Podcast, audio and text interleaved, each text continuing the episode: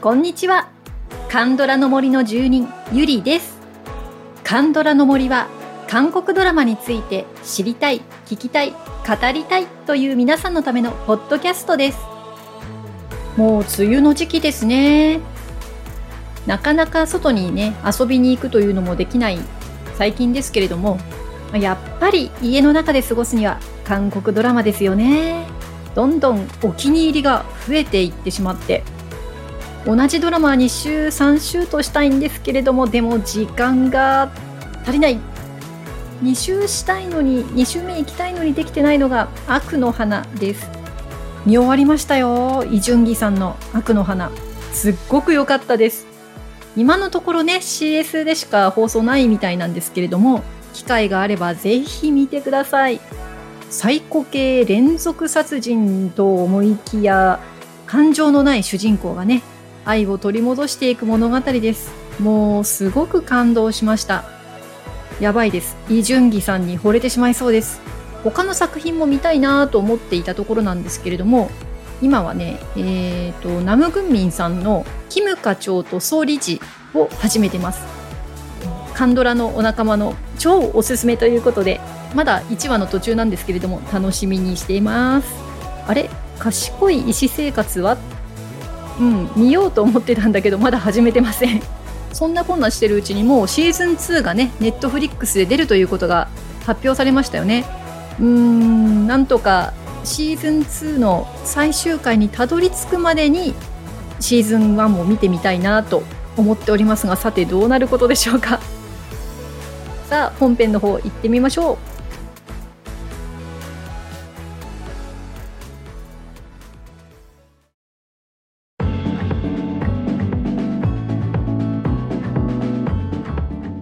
回取り上げる作品はナビレラそれでも蝶は舞うですナビレラは TVN の月火ドラマでしたね。月曜日、火曜日のドラマでした。2021年3月から4月まで、日本ではネットフリックスで配信されました。12話という、まあ、通常、まあ、大体16話とか20話が多いので、ちょっと短いシリーズですね。70歳でバレエを始めようとするおじいちゃん、ドクチュルにパクイナンさん。23歳のバレエダンサーで世界デビューを目指すチェロクにソンガンさん。70歳と23歳、まあ、どうやったらこの2人がね、ケミを生むのか。もともと私もバレエが好きだったので、ネットフリックスのおすすめで出てきてずっと気になっていたんですよね。でも、腹ぼじのレオタードが見たいわけじゃないし、まあ、ソンガン君のね、踊ってる姿はとても素敵だったので、見ようかでもおじいちゃんも出るしどうしようと思ってるうちに、まあ、ツイッターの方でですね、まあ、感動の嵐というか感動のツイートがたくさん来ていてこれはもしかしたら見た方がいいんじゃないかと思って始めたところものすごく良かったです。まずもう1話で号泣しました。そして後半はもうねドラマの3分の2はずっと泣いてた私にとっても大事な作品になりましたので、たくさん感動のツイートを寄せてくださった皆さんに大感謝です。さあ、そんなナビレラに、今回は7人の方からアンケートをいただきましたので、お一人お一人、大事に感想をご紹介していきたいと思います。好きなシーンをね、えー、キーにして紹介していきますので、さあ、ここから、えー、ネタバレですよ。ネタバレになりますので、まだナビレラご覧になっていない方は、あの、ぜひ見終わってから聞いてください。さあ、お一人目のアンケートの回答をご紹介しましょう。ロブコさんです。えー、まず、ナビレラの好きなシーンですね。雪の中、腹ぼじの記憶を取り戻すために踊るチェロク。今、脳内再生しただけで涙腺崩壊。はい。腹ぼじがアルツハイマーなんですよね。記憶もね、曖昧になっていってしまうという進行性の病気ですけれども、以前、あの、チェロクに対して、あの、チェロクが踊る姿を見て頭がはっきりしてきたみたいなことをセリフで言っていて、で、そのドクチュルのね、言葉を思い出すんですよね、チェロクが。でそれで、いろんなことを分からなくなっちゃってパニックになっているおじいちゃんの前で、人目を気にせず一生懸命踊るんですよね。もうすごく、あの、バレエ踊ってるのも美しいんだけど、胸に迫る、もうぐーっとくるシーンでした。確か、あの、チェロクのサッカー仲間だったホボムもここにいたんですよね。ホボムがそれをこうじーっと見て、何とも言えない顔をしているところも、すごく良かったなと思っているので、私もこれ大好きなシーンです。ロブコさんのナビレラについての感想もご紹介しましょう。冬ソナブームからずっとカンドラ一筋の私。たくさんの名作に巡り合いましたが、その中でもかなり上位にランクインする名作。こんな時代だからこそ、心が疲れた時何度も繰り返し見たくなる。大切なオルゴールのような作品だと思います。そうですね。本当に大事に大事にとっておきたい作品だと私も思いました。そして、あと追加でね、コメントいただいてるんですけど、ナビレラが好きだった方に他にもおすすめのドラマがありますよということで、シン・ヘソンさん、キム・ミョンスさん、キム・ミョンス、エル、エルさんですね、主演のただ一つの愛を皆様におすすめしたいです。バレエつながりですが、こちらはラブ満載。OST もおすすめです。ということです。ロブコさんからのおすすめでした。これね、私も見ましたよ。バレリーナと天使なんですよね。エルさんが天使で。なので、二人ともすごくもう美しいというか。で、映像もね、美しいんですよ。ちょっとファンタジーですからね。天使も出てきて。でもすっごいコミカルで、本当に腹抱えて笑ってましたね でも、なんて言うんでしょうね。やっぱり天使とね、えー、人間の女性ですから。まあ、いろいろと恋愛仕様にもいろいろあるわけですよね。もう皆さんご想像の通りで、なんとなくあの、トッケビっぽいなっていうところもちょっとありました。ストーリーがね。すごく私、本当に良かったなと思っていますので、皆様、ただ一つの愛ですね。どこで今やってるかなこの前 CS でちょっとやってたのは見かけたんですけど、ぜひ見つけたら皆さん見てみてください。さあ、えー、お次の方は、みやさん。みやさんもね、あの、好きなシーンは、腹ぼじが雪の中踊るシーンでした。うん、本当にいいシーンですよね。で、そしてナビレラについては、こんなメッセージをいただいてます。家族の大切さ後悔なく生きることの大切さを学んだ。ソンガンくんが最高。ありがとうございます。本当に学ばせていただきましたよね。この諦めない腹ぼじ。家族もいろんな困難に立たされている中で、諦めないでと語りかける腹ぼじもいて、なんかすごくこう人生について学ばせてもらったなと思いますね。さあ次のメッセージはサラさん。サラさんの好きなシーンは、腹干しがラジオで孫に向けてメッセージを送ったシーン。はい、これは孫、ドクチュルの孫、ウノですね。ウノ、就職で大苦戦していて、今までずっと勉強好きで幸せだったことがないって言うんですよね。あの、まあ、韓国のその受験戦争子供たちが置かれてる環境って相当厳しいものだなと思っていましたけれども、親はね、子供のことを思ってあれこれするけど、子供が成功しないとまあ責めちゃう。でも、腹干しにとって、うのっていうのはね、大事な存在なんだっていう、まあ、メッセージを送ってくれるんですよね、ラジオに。でラジオ局でも彼女うまくいってなかったんですけど、この腹干しのメッセージは局の人も感動してくれて、そこからかな？うのも結構いい方向に行くのが、うん、すごくいいシーンだったなと思います。はい。そして、サラさんのナビレラについてのね、全体的な感想をお読みしますと、バレエシーンがとにかく美しくて夢のようだった。原ぼじの家の庭、野外にソファーが置いてあるのはなぜ？と気になった。雨の日はどうするの？これ、思った。あの、雨の日はあれ、カバーかけてんのかな？シートとか。うん。あそこに座るのもね、なんか一種の儀式というか、まあ、いろんな人がね、座ってましたよね。あのソファー。そしてサラさんからもう一つコメント来てるのが、えー、ウェブコミック読みました？サラさんは読まれました？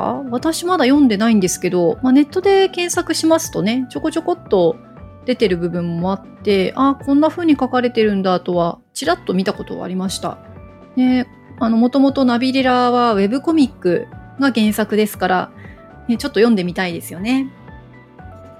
さあ、次は、純子さんのメッセージです。純子さんが好きだったシーンですね。まずは7話。7話の最後。ドクチュルが自身の子供の頃から若い新婚時代、子供たちが成長していくのを写真で振り返るシーン。母さん、父さんどうしたらと涙する場面は70歳という年になっても親をよりどころにするんだなと感動。うん、そういうシーンありましたね。あの、腹ぼじのお父さんの役をやってる人も、あちこち結構出てくる悪役メインの人なんですよね。だけど、すごくこう、神経質で不愛想なんだけど、うん、あの、子供をね、心配するお父さんっていうのがすごく出ていて、素敵な役だったなと思ってます。70になっても、まあ私たちまだ70、このリスナーさんの中に70になってる方は、まあ、ほぼおられないとは思うんですけれども、70になっても私たち言うのかなうん、お父さんお母さん。まあ、うちの父がね、えっ、ー、と、2年前ぐらいに75歳で亡くなってるんですけれども、まあ、その父の兄も、さらにその3年前に実は亡くなっていて、うちの父がね、あの、もう生きてた最後の年に、何かね、あったんですよね。心配事が。多分、他の兄弟のことかな。なんか突然ね、父が母に言ったらしくて、あ、兄貴と相談しなきゃ。いや、お兄さんもう死んでるじゃんって。おじちゃんもう死んでんじゃんって。うーん、でも、ね、晩年ね、75歳になっても、やっぱりお兄さんを、お兄さんがね、兄弟の中の一番のトップで、頼りがいがあって、ああ、兄貴に相談しなきゃって。東京行かなきゃって言ってたんだよね いやー、なんかね、それを聞いた時に何とも言えない気持ちになったんですよ。お兄ちゃんも亡くなってるのになーって。うん、なんとなくその腹ぼじ、腹ぼじとうちの父が、まあ、同じぐらいのね、年齢なので、うん、重なってしまいます。ちょっと脱線しました。すいません。さあ、純子さんのもう一つ好きだったシーンですね。10話。10話で長女が子供を諦めたと泣きながら話すときに、長女の旦那さんが照れながら、君がいれば大丈夫と笑うシーン。長女の旦那、ちょっととぼけた人だったけど、男前だな、と思った。ありがとうございます。あそこもぐっときましたね。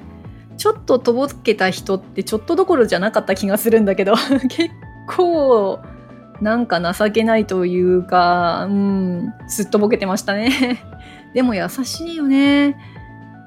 あこれもね、私このシーンも自分のことにちょっと重ねちゃう部分があって、まあ今ね、あの可愛い子供できましたけど、結構不妊治療歴長くって7年ぐらい続けたかな。で、一度はもう子供を持つことも諦めて、やっぱりね、親戚からはいろいろ言われますし、うん、まあ、うちの両親はどっちでもいいよとは言ってくれたけど、でもなんかね、孫いませんでしたっていうのはちょっとかわいそうだなって思ってたりもして。で、その時にね、あのやっぱり夫からどういう声をかけられるかっていうのがすごくあるんですよね。うん、やばい、泣きそうだな。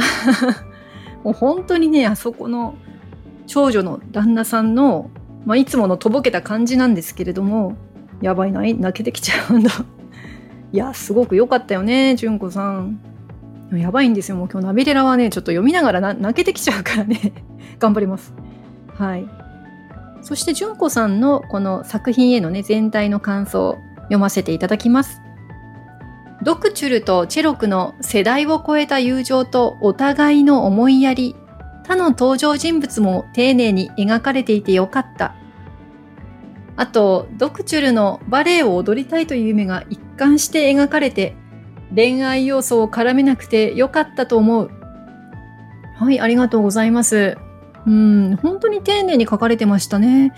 もう出てくる登場人物全員すごく本当にまあ何というのかドラマがあって一人一人にねすごく良かったですしでまああのチェロクとえウノドクチュルの孫のねなんとなく恋愛に行きそうでいかないしあのねこうなんていうのかな人生助け合ってく友達みたいないい描かれ方だったなと思ってます。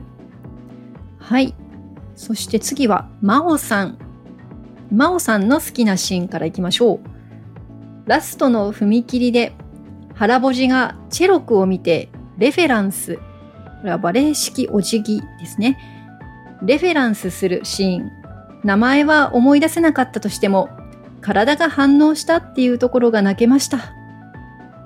ラストですね。あの踏切のシーンですね。チェロクが韓国に戻ってきた時っていうのはもう腹ぼじのねアルツハイマーの症状は進行してしまっててで昔の記憶のまま生きてる感じでしたよね、まあ、若い頃郵便配達がお仕事でしたから、まあ、その頃に戻っちゃってるというか。うん。でもねそんな中できっともうもしかしたら名前もね名前すら思い出せないのかもしれないしチェロクのこと見てもうん。どこまで思い出すのか分かりませんけどうん。体が覚えてるんだよね。このバレエを通してつながってる2人っていうのをあの場で感じてもう本当に涙しました。はい。で真央さんの、えー、コメント。全体に対するコメントですね。悲しいテーマではあるものの祖父の病をきっかけに家族や友達がそれぞれが自立したり人生の目標を再設定できたりしたのが良かった。そうですね。みんなの再生ストーリーっていったところでしたかね。本当に良かったですよね。あすいません。続きがありましたね。続きです。バレエのシーンが無理なく美しく描かれていたし泣けるポイントがいくつもあって見ていてとても癒されるドラマでした。はい、マーボさんありがとうございます。えー、さあ次はママゴンさん。ママゴンさんも、えー、同じシーンにいただいてますね。ラストの線路を挟んで2人が対峙するシーン。2人がお互いのためだけに踊るシーンも好きです。もう本当に2人の絆ですよね、このドラマは。で、あの踏切ね、あれでエンディングっていうのがすごく良かったな。で、あの踏切は、あの、マイディアミスターでもよくね、出てきてましたよね。ナビリラ好きな人はきっとあのドラマも好きな人多いと思いますので、そうですね、今、まあ自分が住んでるところに踏切っていうのはもう見かけなくなってしまって、うん、ドラマの中でああいった踏切を見ると結構ね、懐かしい気持ちになります。さあ、ママゴンさんの、えー、全体的な感想です。恋愛要素を含まないのにものすごく幸せな気持ちにさせてくれます。温かい食べ物でお腹が満たされるような、そんな物語。はあ、いい表現ですね。さあ、それでは最後の方のメッセージを紹介いたしましょう。ハイジさんです。ハイジさんの好きなシーン、結構長くいただきましたよ。病気が少しずつ進んでいき、ある日公園で記憶をなくしてしまった腹ぼじ。腹ぼじの記憶を呼び戻そうと踊るチェロクの気持ちが伝わってきて、本当に良かった。雪が降り始め、周りの木々にイルミネーションが輝いて最高のステージでした。あのシーンでは二人の気持ちが一気に押し寄せてきて、今思い出しても泣きそうです。もう一つはあの踏切を使ったシーンですね。10話で腹ぼじが踊ったのは公園で、自分のために踊ってくれたチェロクへのお返し。車のライトの中で踊る腹ぼじは素敵でした。あの踏切は2人だけの舞台なんですよね。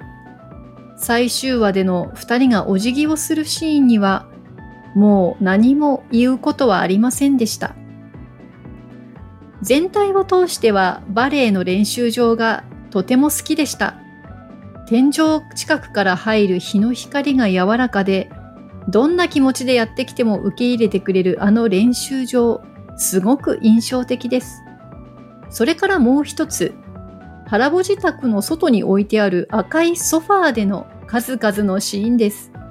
座るとみんな素直になれる。私もあそこに座って誰かにじっくり話を聞いてもらいたいです。はい、ありがとうございます。うん、本当にいいシーンがたくさんありましたね。そう、あの赤いソファーでいろんな人が座ってね、うん、いろんな話をしましたね。そう、ソファーが外にあるってすごく最初違和感だったんですけど、まあいろんなシーンを見ていく中で、うん、私もね、あそこに座ってみたいなって。ロケ地巡りしたらあそこにソファー置いてないかなみんなで座ってしみじみみたいなね。うーん、なんか外に、一軒家の外にソファーがあるっていう姿がなんかいいなちょっと一軒家にお住まいの方やってみませんか？はい。そしてハイジさんの、えー、ナビレラに対する全体的な感想。最高です。私には超ドストライクのドラマでした。配役はぴったりだし、おじいさんがバレエという取っかかりが突飛だなと思っても、その理由は納得のいくものだし、緩急があり、サイドストーリーも良かった。登場人物が多いので多少説明的なところもありましたが、どれも無駄ではなかったと思います。何をしてどう生きていくのか、やり直すなら準備なんてしてないでとりあえずスタートを切れと、私もずっと棚上げしてる、あれ、まずは始めたらいいのかなと思わされた貴重なドラマとなりました。ありがとうございます。ハイジさん、あれ、あれって何？あれって何だろう？なぜひ教えてください。ね、ハイジさんの棚上げにしていた夢ですね。うーん、私は夢っていうのがはっきりあるかって言われるとちょっと曖昧だな。なんか思い出せない感じはします。うん。でもね、やっぱりバレエ好きだったし、でもね、これ、あのー、ラジオ番組のところでもナビレラの話題になったんで、私メッセージと、あのー、送ったんですけど、小学校1年の時に、まあ、バレエとピアノをやってて、で、まあ、金銭的にちょっと続けられなくなったんですよね、2つは。で、母が私に聞いたんです。ちょっと2つは続けられないんだと。バレエかピアノか、どちらかを選びなさい。まあ、そう言われたんですよ。で私本当にバレエが好きだったのでバレエって言ったんだけど、まあ、その時その答えを聞いて母が「うんバレエはお金がかかるからピアノにしなさい」なんで聞いたんだろうねうちの母ね。だったらあんたバレエやめなさいでよかったんだけど。まあね選ば選ばせるっていうのも一つのあれなんでしょうけどうん。そうだから、なんだろうね、あの、もう今ちょっとバレエを踊るのは、いや、腹節すごいよ。私、あれから、あの、40過ぎてちょっとやろうと思ったんだけど、結構しんどくて、うん。なので、もう、しんどい思いするぐらいだったらバレエはもういいかなというふうには思っています。でもね、何だったんだろうな、私の夢。あの、孫のうのじゃないけど、同じ感じなんだよね。親の考えに割と左右されてて、一体私何が夢だったんだろうって。うん。まあでもね、今もう40も中盤過ぎて、ポッドキャストやったり、好きだなと思うことをとことんやったりとかできるようになったから、うん、まあ今は幸せかなと思っています。うん、ハイジさんのね、始めること、ぜひ教えてください。そして皆さんに聞きたいこと、えー、ズバリ主演のソンガン君、皆さんどう思いますか？コンユ沼在住ですが、非常に気になっています。かっこ若すぎる。はい、コンユ沼のハイジさんですが、ソンガンくん気になってますね。いや、ほんと若いね。うん、でも本当に、なんて言うんでしょう、あの、ソンガンくんのピュアなところっていうのかな、すごく惹かれますよね。で、あの、私、前見ていた真心が届く、あの、ユーインナさんとイドンクさんのあのラブストーリーなんですけれどもあそこにカメオで出てたんですよね。本当に一瞬なんですけどでおまけにその主人公2人に絡まないところで出てくるんですけどね。もろチェロクでしたね。めっちゃかっこよかったですよ。いやなんか次回作もすごそうですよねソンガンくん、えー、タイトルが「分かっていてもでしたっけね。これも、あの、ネットフリックス配信と聞いていますが、もうそろそろかな。もうこの配信がある頃は始まっているのかどうか。でね、ちょっと気になったから、あの、ファンクラブのホームページ覗いてみたの。で、そうしたら、あの、会員限定コンテンツの中に、ソンガンのスイートボイスプチハングル講座っていうのがあるみたいで、いや、これすごそうじゃないですか？ね、このポッドキャスト聞いてる方で、ソンガン君のファンクラブ入られてる方ね、なんか、どんなのか教えてほしいなって思いました。いやもう何にせよ、これからね、楽しみな俳優さんですよね。はい、ハイジさんありがとうございました。はい、7人の方のナビレラへの思い、紹介させていただきました。こうやってね、あのー、皆さんのアンケート収録していますと、もう泣きたくなったりとか、心が穏やかになったりとか、ナビレラを見ていた時の感覚がちょっとね、蘇ってきました。もう思い出すとね、心がとっても温かくなるドラマ、ナビレラでした。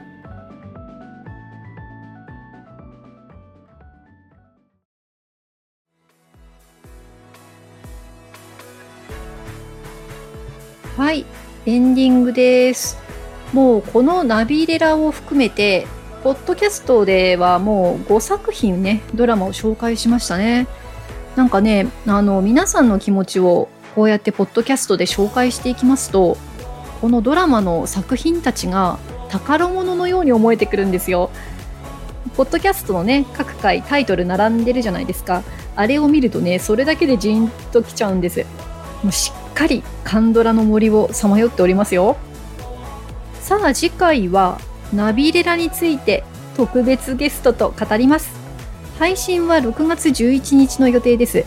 立て続けの配信になりますけれども、まあそれにはちょっと理由がありまして、はい、ぜひ聞いてみてください。また番組のご感想もぜひ、はい、お送りください。LINE 公式アカウントに登録いただければ、配信もアンケートの通知も逃さず受け取れます。感想もすぐ送れます。Twitter、Instagram、Facebook でご案内しておりますので、ぜひご登録ください。それでは今日もお聴きいただきありがとうございました。また次回、カンドラの森の奥深くでお会いいたしましょう。